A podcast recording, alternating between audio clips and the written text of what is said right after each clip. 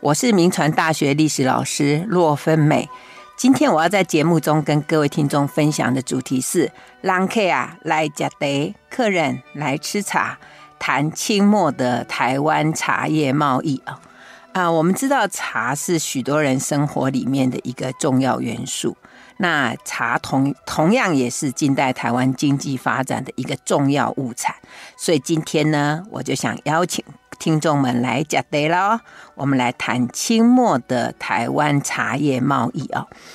那清朝后期的台湾茶叶是最大的出口，还有呃生产跟出口啊，大概在一八六八年到一八九五年这个二十七年之间呢。台湾整个茶叶的出口额啊，占全台湾还有整个淡水港出口值的比例来讲呢，它大概占总值的百分之五十三点四九啊。比当时其糖的出口值，当时糖的出口值是百分之三十六点二二，所以高出了百分之十七点二七啊，所以是居第一位啊，而且它占整个淡水出口的总值的百分之九十啊。那所以我们知道，台湾北部的财富哦，大概主要都是得自于这个茶叶的贸易，那也因此就促进了整个台湾北部的发展。所以整个台湾的我的这个重心为什么会从南部发展到北部啊？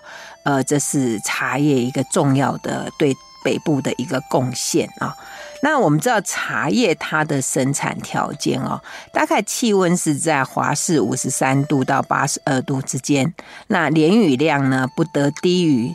呃两百到两百五十公分，呃，最好的气候就是在年初的。呃，早晨呢，就最好是有雾啊，然后它的土壤质呢，最好就是酸性啊，然后富富一个有机质啊，而且它排水要良好，然后它的土壤就是以含有这个粒子或者是粘质的一个土壤所构成的丘陵地是最适合，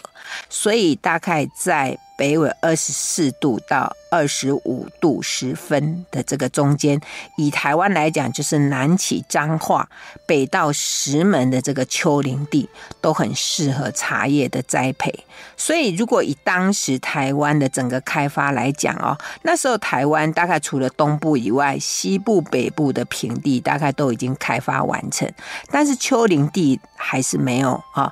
丘陵地当时主要都是种番薯啦、南电啊等等这些呃经济价值比较低的作物哦，所以它还是一个比较算是处女地啦哦，所以呃这就是茶在台湾生长的一个背景啊。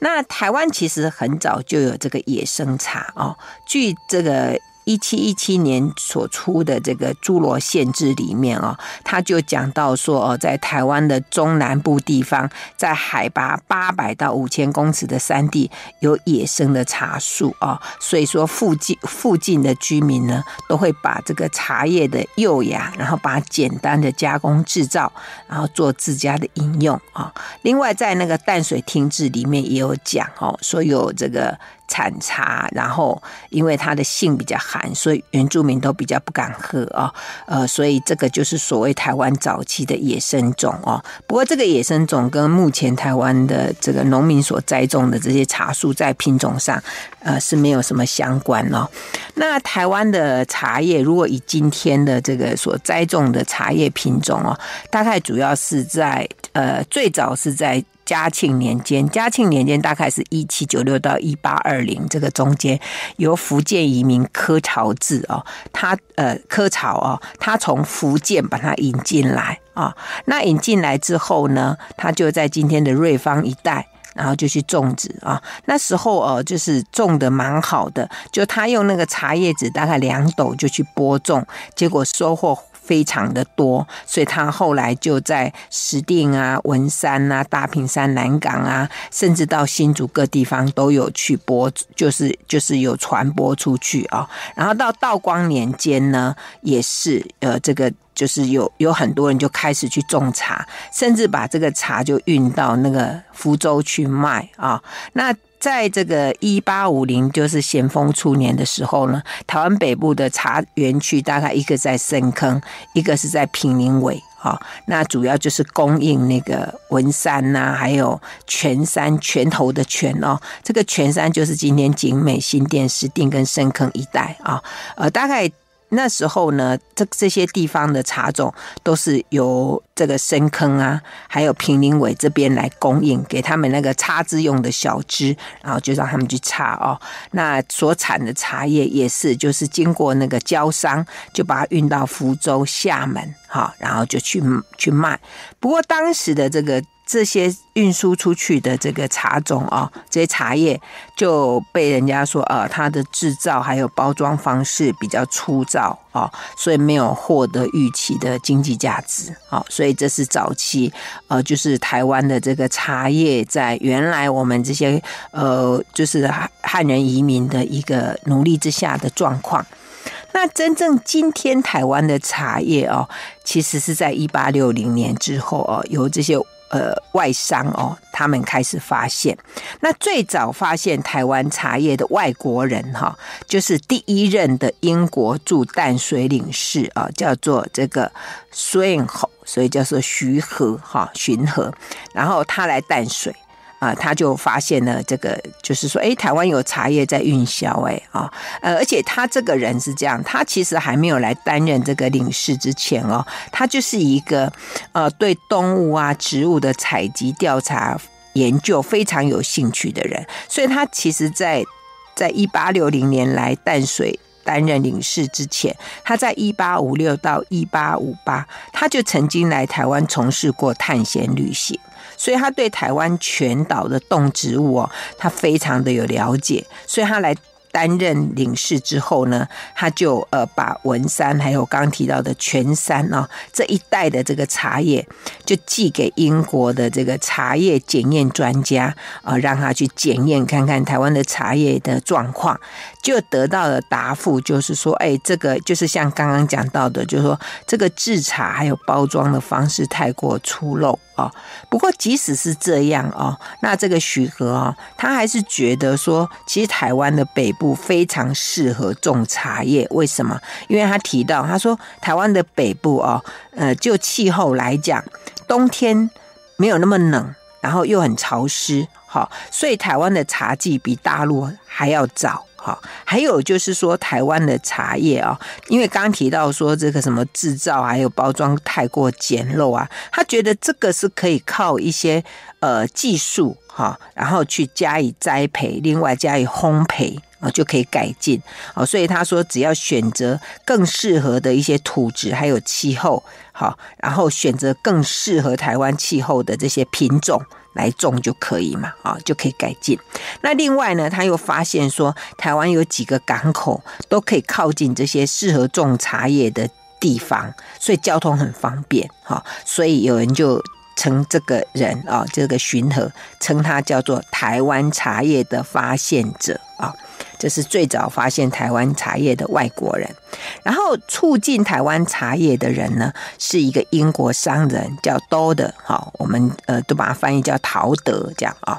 那他是在呃，就是因为我们知道一八六零年淡水开港嘛，然后那个时候呢，刚好全世界的市场都非常需要茶叶，好，那。在中国的那边来讲呢，就是厦门呐、福州还有汉口，他们当时茶叶的输出呢，正好是处属于一种衰衰退的时期。所以这个陶德呢，他就抓住这个机会，就来发展台湾的茶叶，哈，所以他就到台湾来，然后考察淡水的这个茶叶的栽培，然后来研究说，哎，这个是怎么样可以发展出来，哈，所以在一八六六年呢，他就从福建的安溪就引入了茶树的这个剪枝，然后还贷款给农民，然后鼓励这些农民去生产。啊，所以到第二年的时候呢，哦，就是这些农民他们把这个茶叶种植啊，到第二年收成的时候，他就把它全数的收购。那因为当时台湾呢是缺乏那种，就是说把这个茶叶再制的这种烘焙的设备啊，所以呢，他陶德就把这些茶叶就运到厦门，然后把它再制造之后呢，然后就。运到那个澳门去销售。哎，他这个价钱蛮好的。好，所以就变成说，诶，他就觉得这是可以发展。可是问题是，你要这样子，就是还要运到厦门，然后再去制造，这样成本太高了。所以他就在台湾投资建厂，他就把这个投资就设在艋舺。好，所以所以这是算整个台湾精致茶叶的开端。那后来呢，他们又把这个这个厂呢，又从蒙甲啊搬到大道城。那为什么要搬到大道城呢？等一下再为大家来说明啊。那当时因为陶德这个茶叶的这个制造，所以呢，就说在这个。在一八六八年以后啊，哇，就来了很多厦门，还有福州，呃，就很多这些对茶叶非常呃精致、非常熟练的工人哦，呃，他们就呃来这边开始制造，所以整个台湾茶叶啊，在一八六九年就有两千一百三十一担的茶，就直接就运到纽约去了。好，然后在一八七零年呢，就增加为这个一万零五百四十担，哇！所以你看它那个增加的那个量非常的快速，而且非常的大。那价格呢，也从原来每一担十五元增为三十元，哇！你看这个利润很高哈。所以这是整个当时茶叶的这个状况。那因为这么好赚呢，大家发现哇，真是获利可观呐、所以这些很多的英商哦，就纷纷到这个大稻城来设立洋行。所以那时候就有宝顺洋行啊、德记洋行、水陆洋行、和记洋行、怡记洋行。后来又增加了嘉士洋行，所以总共有六家的洋行。那这些洋商呢，他们就是哇，就。就是竞相的，就是买这个粗茶，哈，然后生产量就逐渐增加，哈，所以在一八七二年就已经是一八六六年的十四倍耶，啊，不过后来就发生一件事情，就是一八七二年的下半年到一八七三年，啊，因为当时他们做制造出来的茶叶都是乌龙茶嘛，可是在一八七二年的下半年。到一八七三年，就发生这个乌龙茶就滞销啊，外国洋行都不再买了啊。然后当时的这个政府呢，又加课这个茶的这个税金，哇，整个大稻埕的这茶叶就堆积如山，就没有办法运出去啊。好，那怎么办？所以当时的那个茶商呢，就开始要想办法。其实这一次的滞销哦，表面上看起来是茶叶生产的一个危机，可是你知道吗？我们这些会做生意的人哦，他们脑袋是动得很快的哈。所以呢，当时这个呃，他们就想到一个办法，就是说，哎，怎么样把这个滞销的乌龙茶把它再制？就你猜猜他怎么再制？就是把它做了一个叫做包种茶，哈，因为。其实那时候台湾没有不知道怎么种包种茶，不知道怎么做这个包种茶啊，所以当时呢，他们是把这个堆积如山的这个这个卖不出去的乌龙茶，就运到了福州，因为他们听说福州会做这种包种茶。好，那其实所谓包种茶，就是把那种就是比较劣质还或者是不要的这个乌龙茶，然后再把它加上就是茶。那个花啦啊，加花，然后进去之后再做，就变成了包种茶。就这一次的滞销呢，反而替台湾另外造造就出另外一种茶叶，就是包种茶，拯救了乌龙茶生意，呃，就拯救了这个乌龙茶的滞销所产生的另外一个一些一些价值，而且可以帮他们抵消掉一些。呃，损失哈，所以因为诶有了包种茶这样的东西出来，所以就开始有人就来台湾，就制造这个包装茶。这个是在一八八一年，就光绪七年，有一个叫做吴福老的人，他是从福建同安来，他就开设了一个叫元隆号的茶厂，他就专门做这个包装茶。好，所以这等于是台湾整个包装茶的一个开始。好，然后后来就有一些福建安溪的其他茶茶商，像王安定啦、张占奎啦，他们就来，然后就又开了一个叫做建成号啊，所以后来就陆陆续续有一些大陆的厂商的那个茶商啊，就来台湾制，就是设厂，那专门制造这个包种茶，哇，所以这个包种茶的产量就增加，在十四年内就增加了五十六倍，哈。那我们刚刚提到说，因为这个茶叶的越来越繁盛嘛，哈，所以。除了我们刚刚讲说有洋商六家之外，华商也在一八七五年之后就加入了这个茶叶的贸易啊。那这些华这些呃华华人商人呢，他们不有的就他们就是利用大陆资本呐、或者有的利用就是就是台湾本地的资本呐、或者是有一些是他的资本是又是大陆又是本地的资本和这种所谓的买办资本，然后他们就。借钱给茶农，然后就换取这个茶农他们所做的这个所谓的粗制茶啊，然后自己加工再包装，然后再卖给外商啊。那因为这些华商他们本身就是很会做生意啦，然后生活又比较节俭，然后他们又没有语言的问题，他们可以直接跟茶农接触哈。呃，不像这些外商很可怜的，因为他们外商在台湾生活费又高，又有语言障碍，他们经常又要受制于这些买办。好，所以华商比较占便宜啦。所以华商在台湾的这个茶叶里面呢，在一八七四年呢，华商只占全部的五分之二，就到一八八七年就占了台湾这个茶叶八分之七。好，那当然当时只有特级茶是放在外商手中，剩下大概都是华人自己做了。哈，而且如果就这个茶行的数量来看哦，那时候华商所开的茶行里面。在一八七六年是三十三家，到一八八四年就变成五十家，到一八九二年就变成九十五家。哈，而且这个九十五家里面呢，有十三家他们自己都有机器，他们可以自己烘焙，而且他们有自己可以运输的这个规模。哇，就是就是等于就是全方位就对了。哈，而且这华商到一八九五年还增加到一百三十一家耶。哈，所以你可以看到这些整个。这个华人参与在台湾整个茶叶市场里面的一个状况哦，那因为这个茶叶利润很高嘛，而且加上就说这些洋行啊，还有这些华人的这些茶行啊，他们都会贷款给茶农，所以整个茶叶的产区就急速的扩大哦。在一八七七年哦，从大稻城这边往四周的去看的话，世界四周都是茶区，都是茶园啊，然后不。到一八七七年之后呢，这个茶区就不断的拓展，往北方、往东方、往西方、往南方啊，不断的拓展。好，那又加上呢，当时的这个这个政府呢，他们在一八八零年之后呢，就把这个。原住民的政策啦，抚番政策就把它就是把原住民的的的问题，把它就是比较解决很多，所以就更扩大了这个茶可以种植的产区，还有整个茶区的安全，所以这个种茶的地方哇，就扩大的一直到一八九五年哦，整个台北啦、桃园啦、新竹啦、宜兰啦、苗栗哇，大概都是都是种茶啊。那因为这个茶叶的贸易。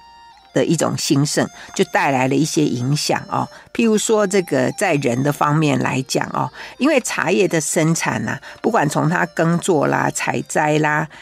粗制啦、精制，都需要大批的人力啊、哦，所以需要很多人就投入了这个行业哦。所以你知道那个时候哦，这个譬如说在茶的采摘上面，它就需要有采采茶女哦，每一年大概就需要二十万人。然后在这个粗制茶的的这个。粗茶的制造的时候呢，每年大概需要茶工就三四万人，然后在茶在制的过程里面，烘焙师来自大陆，好，那。筛检的工人呢，有一些是来自厦门的男人，另外就是大稻城郊区的很多的少女，哈，所以你看，在一八九五年，大稻城的洋行有六家，那华整个茶行就一百三十一家，在忙的时候呢，一个大茶行大概需要一百到三三百个检茶叶的这些妇女啊，然后在赶货的时间呢，短时间之内就需要四五百人。所以平均每一天哦，在大稻城被雇的这个人工就超过两万人，然后他们的工资哦，大概七斤茶是五分钱，那那时候哇，这个就业率就很高啊。除了少女之外，老的妇女还有儿童都被雇佣。那一个少女的工资哦，平均每天呢，上午从早上六点到下午五点，她可以赚一角五分。那普通的话就是九分或者一角。哈，所以你看那时候台湾的这个人工哦，算是。算是蛮贵的，所以各位还记得我们上次在在讲到那个火车嘟嘟嘟的时候，就说刘铭传在台湾啊，根本就找不到工人，为什么？他我们有讲到说台湾的人工很贵啊，哦，那。各位可以知道吧？去去茶行工作，那个薪资薪水不错啊。那谁要去做那么辛苦的那个那个做做铁路的工作啊？对不对？所以这就是当时因为茶叶的状况所造成整个台湾的呃状况。好，我们先谈到这里，休息一下，广告过后再回到九八新闻台九八讲堂。欢迎回到九八新闻台九八讲堂，我是洛芬美。我今天在节目中跟各位听众分享的主题是“让客啊来吃茶”。客人来吃茶，谈清末台湾的茶叶贸易哦。那我们刚刚前面讲到说，因为在茶叶的生产过程里面呢，就创造很多的就业机会，那就改善人民的生活。所以那时候台湾的这个进口。物品里面呢、就增加很多奢侈品，像玉啦，或者丝织品呐，甚至人参等等，就大量进口。而且在这些跟茶有关的这些市镇里面，哇，很多人就把他们原来的这种呃土墙茅草屋啊，就改变变成砖头盖的房子。啊，所以你可以看到整个茶叶也造成了整个呃地貌，还有大家整个生活品质的改善啊。那当时从事茶叶生意，因为很好赚嘛，所以大概很多人就变成有钱人哦。比如说，像那个有一个在大稻城那边一个一个叫李春生的哈，现在有一个李春生纪纪念教堂啊，就是一个当时的一个茶叶致富的买办啊。还有就是板桥林家哈，他们都变成社会新新贵，所以一般行商就说哇，你看做茶这么好赚，所以大家就拼命投入啊。那当然也。造就就是这些呃茶的产区的这些山区的这些人，因为他们大概主要都是客家人啊，或者是漳州籍的移民哦。那本来他们住的地方比较穷嘛。那现在因为可以种茶，然后整个社会经济地位就提高了哈，所以这是因为茶所造成在人的生活上面，还有人的整个状况的改变啊。那如果就这个地区的开发来讲哦，因为我们这个茶树的种植的环境跟粮食的耕种其实根本就不冲突，因为本来北部也不适合种稻，也不适合种甘蔗嘛。啊，只能生产一些我们刚刚讲说经济价值比较低的，像番薯之类的。那现在因为推广了茶叶，就发挥了地尽其力的经济效应，所以整个茶叶的产区哦，像今天的大溪啦，哈，那时候叫大嵙崁啊，还有这个三峡啦等等就兴起了哈。那另外就是因为我们刚刚不是提到说那个包种茶它需要加花吗？啊，所以就变成花的生产也变成一个新的行业，所以花的产地大概主。主要在今天像双园区啦、八里，还有大龙洞、二重埔、三重埔一带，哈，就种了很多的花哦。所以当时就有讲说，呃，这个说说那个今天双园区那边的花的这些种花的人哦，说他们的那个金表链哦，跟那个牵牛的绳子一样大，你就知道说哇。可能就表示这些人很有钱啦，哈，所以呃就可以看见说，因为茶还有茶再制呃所产生的这种连锁效应，哈，所以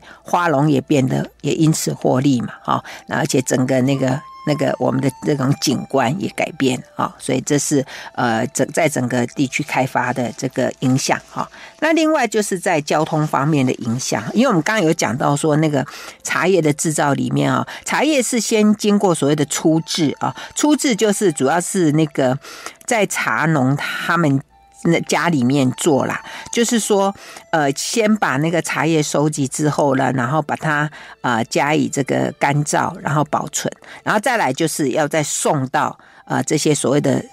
这个再制哈，这个再制通常当时就送到大道城的茶行去做嘛啊。那因为你要送到茶那个大稻城，所以在这个山区的这个生产地，他们主要大概就是用人力搬运，然后到沿河的小市镇，然后再沿着淡水河，然后集中到大稻城去啊。那当时最早的时候，当然就是用龙客船了哈。那后来就开始用比较速度快的这个汽船，所以在那个一八八六年呢。就有人经营那种汽船哈，呃，然后再往返在淡水到大道城之间，因为还要再运出去嘛，啊，运出去到淡水，然后出去，然后后来就有一些外国的船公司也开始加入了，好，也开始加入，呃，所以在整个。不管是台湾的内河，包括台湾从淡水一直到厦门到香港啊，为了这个茶叶的运输啊，哇，这个茶叶的这个，就是因为茶叶所带动整个交通的一个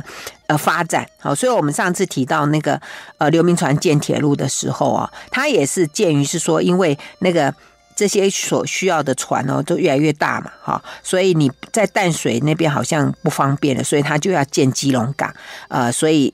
才会想到修一个条铁路，要从基隆，然后呃通到大稻城，然后到新竹等等这样的路线。所以我们看，也就是因为修，因为茶叶，然后就带动了这个交通的状况。甚至呢，呃，在这个光绪十三年（一八八七年），还有一条海底电报线，从台北然后一直到福州。哈，那。因为这这可以透过这个电报线，他们可以了解到现在的市场的状况，还有可以报一些呃，不管是茶茶叶的价钱或者糖业的价钱等等，都可以透过这一条电报线啊。所以这是所带来交通方面的一个改变。那当然还有最重要，就是因为茶叶就带动了整个台湾北部的发展。好，那所以因。造造成我们说台湾的历史原来从台湾南部开始，可是因为茶叶的发展，就把整个台湾的重心就往北移。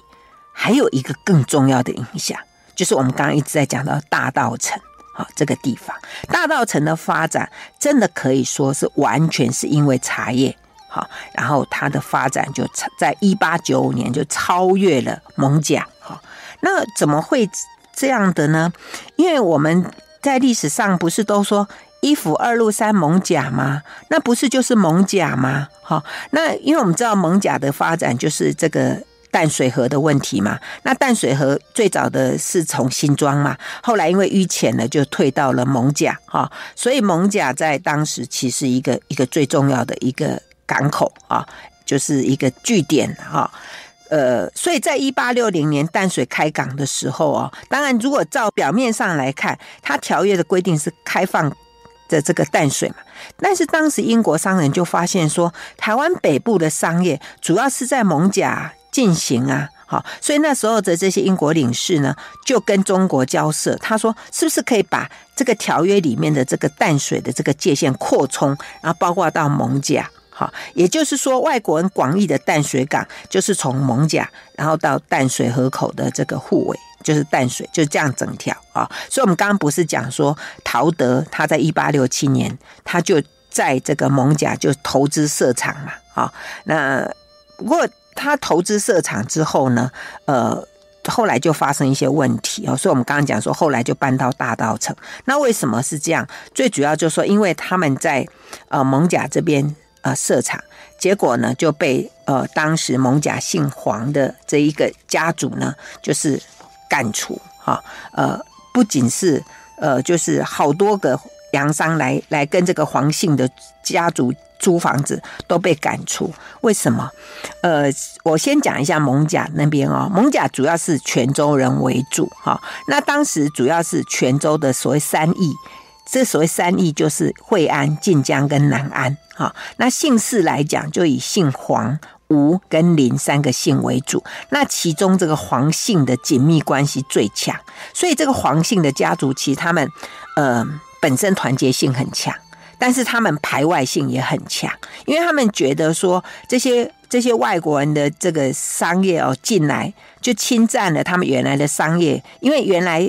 呃台湾的这些。这个移民哦，他们都是用这个交行嘛，交商、哦。那你这个洋商进来，外国资本进来之后呢，就取代了、排挤了他们原来这个交行的生意。而且他们说，这个陶德在这边开的这个这个茶茶叶的这个制造厂，都用很多年轻的妇女在这边捡茶叶啊。那这些女人在这里抛头露面啊，而且男女杂处，他觉得这也妨害风化，所以就赶他们。好，那。后来没办法，这些外商就在一八六九年就迁到大稻埕去，那其余的洋商也就跟着陆续到大稻埕去，哈，就带动了整个大稻城的繁荣。那我们知道大稻城呢，就是在今天台北市的大同区境内啊。那大稻城是因为它原来意思就是就晒晒稻子的。的这个广场嘛，啊，那如果用今天的位置来看，就是民权西路以南、忠孝西路以北、重庆北路以西，然后它西临淡水河，哈，那整个区在今天台北，在当时台北城的北方啊，然后它可以经过北门进入城内啊，然后它的它的大道城的在北边就是。大龙洞啊，所以这是整个当时的情况。那大道城它在艋舺北边不远啊，它其实本来那个地方哦是一个不适合耕种的地方。那后来呢，呃，艋舺那个地方哦就发生了所谓的顶下交拼，就是所谓顶交，就是我们刚刚讲到的惠安、晋江跟南安的这三邑人，然后下交是同安人，就他们两两边就打起就打架了，就械斗了，就这个同安人失败，他们就。全个同安人就从今天呃这个万华老松国小的地方就被逃啊，那时候那个地方叫做八甲庄，他们就逃。那有一部分人就逃到逃到大龙洞，那一部分人就到大道城。啊，那这一批人进入大稻城之后，当然就增加了大稻城的人口，然后也带来建设。那这些人最主要是商人为主啦。那那时候他们的领导人叫林佑藻，他就观察了整个呃大稻城的地理形势，他觉得哎，这个有利于这种就是港口的这种商业发展，他就建了一个大一个整个这个店，就是那种商店街，然后就邀集各个商人来这里营业。哈，所以。然后又建立了那个霞海城隍庙啊，然后供奉他们从这个八甲庄所带出来的个这个霞海城隍啊。那大道城这个位置算起来还是呃蛮优越的哈。呃，所以当时这个林右藻哦，他就觉得哎，这个地方哦，因为艋舺的港口越来越淤浅了嘛，上下货又不方便，所以林右藻就。跑到香港啊、厦门还有闽南各地方，就去招商，就说：“哎，以后你们那个货物进到台湾来，就不用到艋舺，你就在我的大道城这边，呃，就是卸货或者装货哈。而且呢，他就是为。”成在那里就成立了一个交行，叫做金同顺啊，然后这个林右藻就担任交长啊，所以他们就开始就说，整个大稻城的发展就是以这个交行为主，就是等于一个经济体的一个呃一个发展哈，所以这个大稻城的开展就是这样。不过在淡水开港之前哦，呃，这个地地方还是很小。即使一直到一八六九年，它还是被称为叫小春啊。可是，在开港之后呢，就是因为这个蒙贾的呃呃他们的排外，所以很多人就没有办法在艋舺待下去，就只好迁到大道城。所以大道城这里，即使他们很想排外，他们大概力量也不够排外，所以就变成让外商在大。在大道城，呃，因着茶叶就把大道城整个带动起来，所以大道城就变成台湾北部最重要的一个茶叶的一个制造还有输出的港口。好，我们先谈到这里，休息一下，马上回来。欢迎回到九八新闻台九八讲堂，我是洛芬美。我今天在节目中跟各位听众分享的主题是“让 K 啊来吃茶”。客人来吃茶，谈清末的台湾茶叶贸易啊。那我们刚刚前面提到说，这个台北的大稻埕啊，因着茶叶贸易就变成了很重要的一个地方哈。那当然因为这样，所以他们整个人口结构也产生变化。原来我们刚刚讲是说，大稻埕的这些居民是以同安人为主嘛。可是因为茶叶的贸易啊，就很多人不是同安的人就也都迁进去了哈。像这个很善于这个茶叶贸易的安溪人，也纷纷到大道城来建立茶行啊。那漳州人也迁入，那漳州人迁入最主要就是那个板桥林家了哈，他们就在。当时的这个大道城就设立了一个祥号茶行啊，那当时他们的资本呢，大概是以以据这个一八九六年的统计啊，它是占整个这个华人的这个商人资本的九分之一啊。那他们当时呃这个。有建一条那个叫做六管街啊，呃，那个板桥林家的那个茶行就设在这个六管街。那六管街啊，呃，位置大概今天南京西路北段那一个地方哈，因为它设了六家茶行而得名啊。那这个六管街啊，其实在是在清朝末年，那刘铭传在大稻埕推动的现代化的这个。街道之一啦，哈，那据说哈，当时的这个这个六管街哈，呃，被称为这个拉关呐，哈，就是六管仔哈，那。后来刘铭传还在这个地方哈，在这个六馆街还设立了一个西式学堂哈，呃，就是培养一些通晓外语的一些人才哈，所以这是当时台湾北部的状况。那另外我们再来看，就说大稻大道城这个地方哦，以他当时的经济实力，我们还可以从呃几个地方来看，一个就是各位如果有没有发现，今天台北城。的这个台北的这个北门就是对着这个大道城啊，那为什么北门以它为主啊？因为它就是方便这个大道城的商人进出嘛，啊，那这个台北城的修建者当时是刘敖修建的时候，那台湾这个。就是北门那个地方的土地啊，是由当时一个很有钱的商人叫做张德宝所有，所以呃，因为他是他是当时的有钱人嘛，所以呃，你要他的土地，呃，所以你就必须要就是配合他，所以土地就盖那个北门就盖在这个地方哈，所以当时就有一个俗谚呐，说说那个地方哈，第一号牛德宝啊，就是他是当时最有钱的人。那另外呢，我们也可以注意那个火车站的位置。啊，火车站的位置也是在靠近大稻埕。哈，那因为当时刘铭传在建铁路的时候呢，他最主要就是顾虑到要把这个大稻城的茶叶运输出去嘛，把它运到基隆去，所以火车站也盖在那个地方。哈，那等到一八九四年之后，那清朝廷终于呃决定要把整个呃台湾的这个省会设在台北府城。啊，那我们就可以看到，呃，政治本来是经济的重心，现在变成政治的中心，所以大稻埕在整个当时的经济实力，各位就可以看见。不过呢，因为这个茶叶要过度兴盛之后哦，那很多那个台湾人的坏习惯又跑出来了哈。为什么？我们来看一下哈。呃，因为茶叶的贸易呃很好赚钱嘛，所以就会妨害全部人都把资金啊。力气就投到茶叶的一个一个生产，就就排挤了很多其他产业的发展。譬如说，本来哦，清朝官方想要发展这个蚕丝业，哈，呃，因为台湾产的这个蚕丝的品质哦，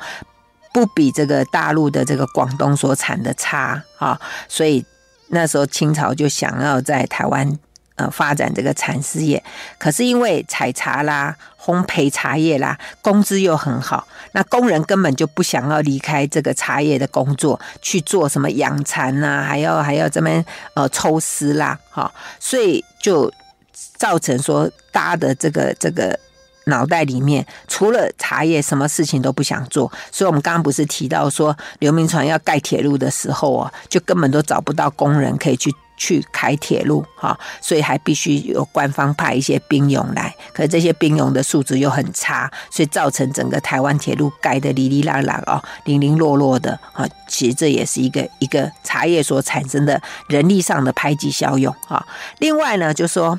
台这个台湾人的这个的心里面呢，这生意人就是比较容易投机嘛，所以整个台湾茶叶因为。因为好赚呐，哈，所以他们就想要增加这个产量啊。因为要增加产量，他们就会忽略掉茶叶的品质。譬如说，把一些茶叶好的茶叶跟不好的茶叶把它混在一起。然后，或者是说，把台湾的茶叶运到大陆啊，跟大陆茶叶混在一起，然后再把它卖出去，哈，所以这就造成说，整个台湾茶叶的品质就降低了。所以在一八七七年的时候哦，那时候的台湾道夏宪伦他就曾经跟百百姓说，哈，呃，你们要好好的细心经营你们茶叶呃的茶园呐，不管你采摘呀或者烘焙呀，都要注意品质来。维系台湾茶叶的一个地位，哈，那时候外商也一直努力说，呃，倡导说，哎呀，茶叶怎么改良啊？可是没办法，这些一直想要赚钱的这些人，他才不管呢啊！他们就会还是很粗劣的去烘制这个茶叶，而且还把这个茶梗啊，还有茶屑啦，那混到那个好的茶叶里面啊，或者就是这样子引起了呃当时那个美国市场的关切，好，就警告说，如果你们再这样下去哦，这个整个 Formosa Tea 哦，就台湾茶的这个声誉就会受到破坏。所以果真呢，后来这个呃台湾的茶叶哦，就就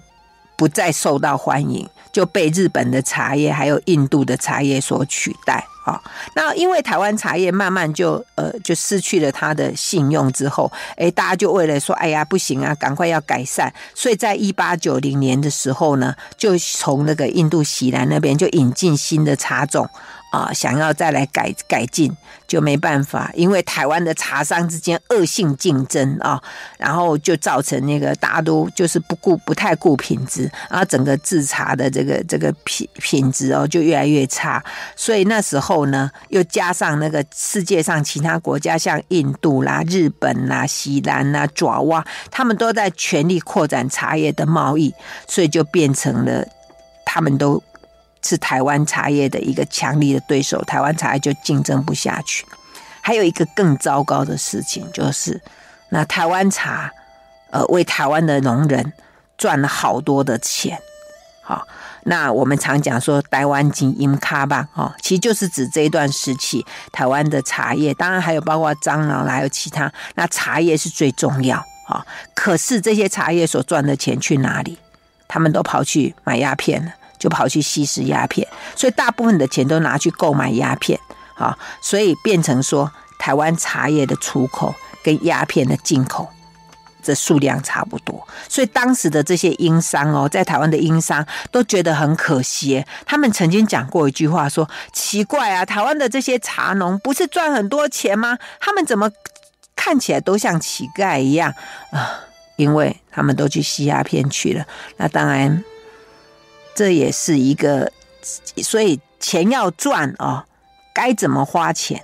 也是一个需要学习的啊。那台湾的这些茶农啊，这些人是真的非常努力在赚钱。那当然也在当时，因为他们的消费习惯，也造成了一些遗憾吧。好，我们今天节目就进行到这里，谢谢收听酒吧讲堂，再见喽。